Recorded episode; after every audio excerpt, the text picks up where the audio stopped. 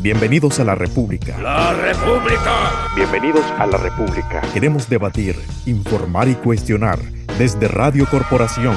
La República, un programa escrito y dirigido por Abixael Mogollón.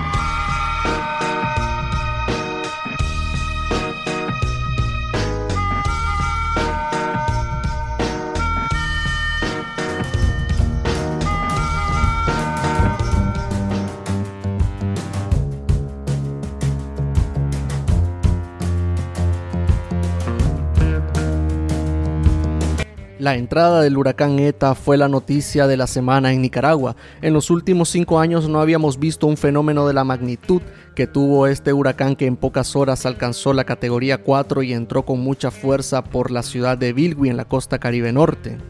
Lluvias torrenciales, destrucción, pérdidas de cosecha, enfermedades y más. Eso dejó el huracán sobre todo en esa zona y da tristeza porque una población mayoritariamente indígena que históricamente ha sido olvidada por los gobiernos, incluida la dictadura de Daniel Ortega, se tuvo que enfrentar sola a esta desgracia.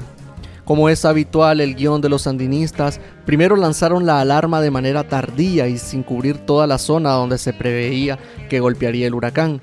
Está, por ejemplo, la reserva Bozaguas, donde nadie, ninguna autoridad, les alertó de la llegada de ETA. Luego de eso, enviar la ayuda también de manera tardía y haciendo política con lo que se enviaba. Hay reportes de personas a las que se les ordenó no comer los alimentos que se les estaban entregando hasta que llegara un representante del Frente Sandinista a tomar fotografías. si al final Fidel Moreno no fue hasta Bilwi a ponerse el capote y las botas de hule para la foto, porque no lo mandaron. Si no ahí estuviera todavía con tres socorristas y 25 cámaras de televisión. Ortega quedará en la historia de Nicaragua además de, como un dictador y asesino, de un gobernante cobarde y ausente, alguien que en los momentos más difíciles no da la cara y se esconde en su búnker, ese lugar que pasó a tomar ahora la gran hermana Rosario Murillo, que con su habitual monólogo, además de lanzar veneno, intenta dibujarnos un país feliz y próspero. De los dos no se hace ninguno. El huracán ETA ya pasó, al menos con aquella intensidad de las primeras horas. Ahora quedaron pueblos destrozados, casas y vidas en ruinas, a las que les podrían venir más problemas. La situación en la zona es desoladora. En muchos pueblos no hay energía eléctrica ni agua potable. La comunicación de por sí ya era difícil antes y ahora peor. Además de que tenemos que recordar que todavía seguimos bajo una pandemia y además podrían aparecer brotes de otras enfermedades con unas autoridades ausentes, entonces nos toca conversar con dos especialistas sobre las medidas que hay que tomar, porque también en el Pacífico estamos bajo fuertes lluvias en este tramo final del invierno. ¿Cómo debemos protegernos de estas enfermedades? Sobre eso vamos a conversar hoy en este programa.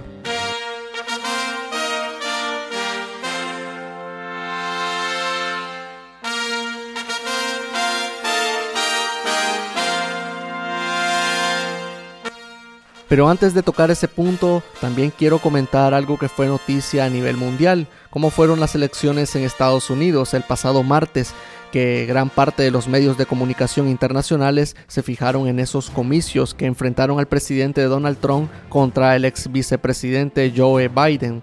Primero decir que esas elecciones tenían muchas características que las hacían especiales se llevaron a cabo bajo la pandemia del COVID-19. Además, se trataba de reelegir uno de los presidentes más inusuales y polémicos de la historia de Estados Unidos. También hay que decir que estas elecciones alcanzaron una cuota de participación histórica. Luego de cinco días de finalizadas las elecciones, según información de los medios de comunicación, el ganador ha sido Joe Biden. Esto tiene que ser confirmado y ratificado por el Supremo estadounidense pero a falta de la confirmación oficial Biden ya se ha lanzado a celebrarlo y sus seguidores también. Lo más llamativo es que esta sería la primera vez en la historia de este país que una mujer llega a la casa presidencial como vicepresidenta. Kamala Harris se convertiría en esa primera vicepresidenta de Estados Unidos. Y también creo que Estados Unidos nos demuestra ciertos puntos que se están convirtiendo en tendencia en el mundo. Por ejemplo, la alta polarización de la población, donde vemos un país dividido, con sectores extremistas de ambos lados, algo que en Nicaragua también lo tenemos pero en menor medida. Eh, cuando vemos a una minoría que sigue a Daniel Ortega y Rosario Murillo y una mayoría que simplemente no quiere a esta dictadura. No digo que sean simpatizantes de la oposición, no, simplemente digo de que no quieren a Ortega. Esta división se siente más en Nicaragua porque somos un país pequeño con una población de unos cuantos millones. De confirmarse la victoria de Biden, que ya es el candidato a la presidencia con más votos de la historia, nos confirmaría que la ruta es la unidad, porque siendo francos, a Biden no lo votaron por su gran capacidad de oratoria, su carisma o su trayectoria. A Biden lo votaron masivamente y simplemente para sacar a Donald Trump de la Casa Blanca.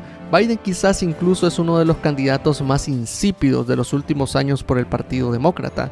Es un abuelo al que a veces le dan laxus cuando está hablando y el que pues muchas personas no ven con buena salud o preparado para llevar las riendas de una potencia como Estados Unidos, pero le votaron. Le votaron porque del otro lado estaba Trump, un presidente que si bien generó empleos, mejoró la política internacional con ciertos países en conflicto y por cierto es uno de los pocos presidentes gringos que no ha comenzado una guerra, pues con todo y ese lado también tiene su parte mala. Por ejemplo, su lenguaje despectivo hacia poblaciones latinas, por ejemplo, algo que no es de aplaudir para un presidente de la primera potencia del mundo. Pero bien, el imperio parece que cambia de emperador y esperemos que sea para el bien de su pueblo y de los países que tienen relaciones con Estados Unidos. Algo que también debo mencionar para los sandinistas que andan contentos, hay que recordarles que las sanciones en Estados Unidos contra la dictadura de Ortega han sido impulsadas tanto por demócratas como por republicanos, así que no cambia nada. Además, el mismo Biden lo dijo, habrán sanciones para rato. Te habla Vixael Mogollón Ahora, si me lo permiten, comenzamos.